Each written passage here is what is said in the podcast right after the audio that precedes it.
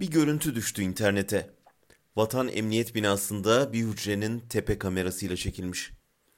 5 metrekarelik tabutlukta 5 kişi uyuyor. Sıkışık, dip dibe.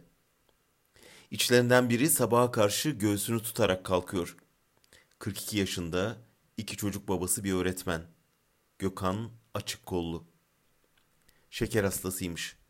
15 Temmuz darbe girişiminden bir hafta sonra ihbar üzerine gözaltına alınmış. 13 gün ağır işkence görmüş.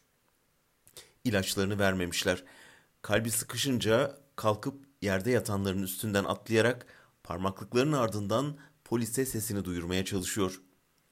Duyuramayınca yatağına dönüp ölümü bekliyor.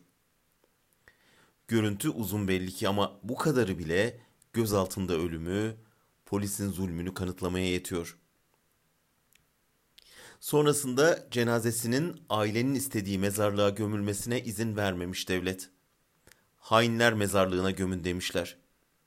Cenaze aracı da verilmemiş.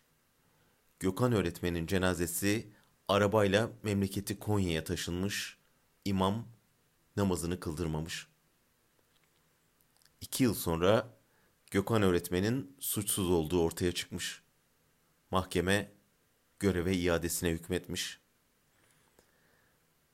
Ölülerimize kadar bölündük ya, muhtemelen görüntüleri izleyenlerin bir kısmı hak etmiştir demiştir.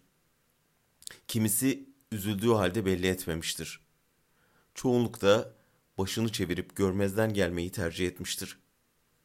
Hücre kamerasının gördüğünü vicdan kamerası görmemiştir.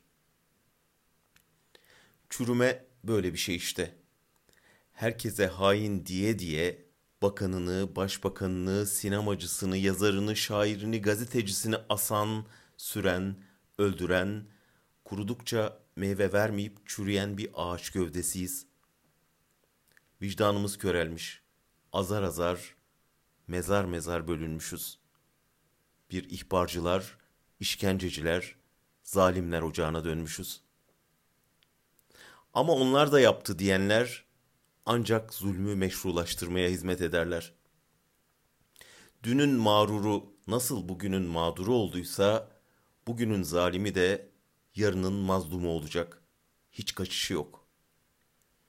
İşte devran döndü. Bugün biz düne kadar zalimle kol kola bize eziyet edenlerin insanca muamele görme, adil yargılanma hakkını savunuyoruz.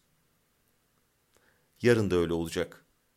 Bugünün kudretlileri yarattıkları vicdansızlık çölünde bu günahlarının hesabını verirken böyle tabutluklarda ölüme terk edilmesinler, vahşice işkence görmesinler, adil yargılansınlar diyen yine bizler olacağız.''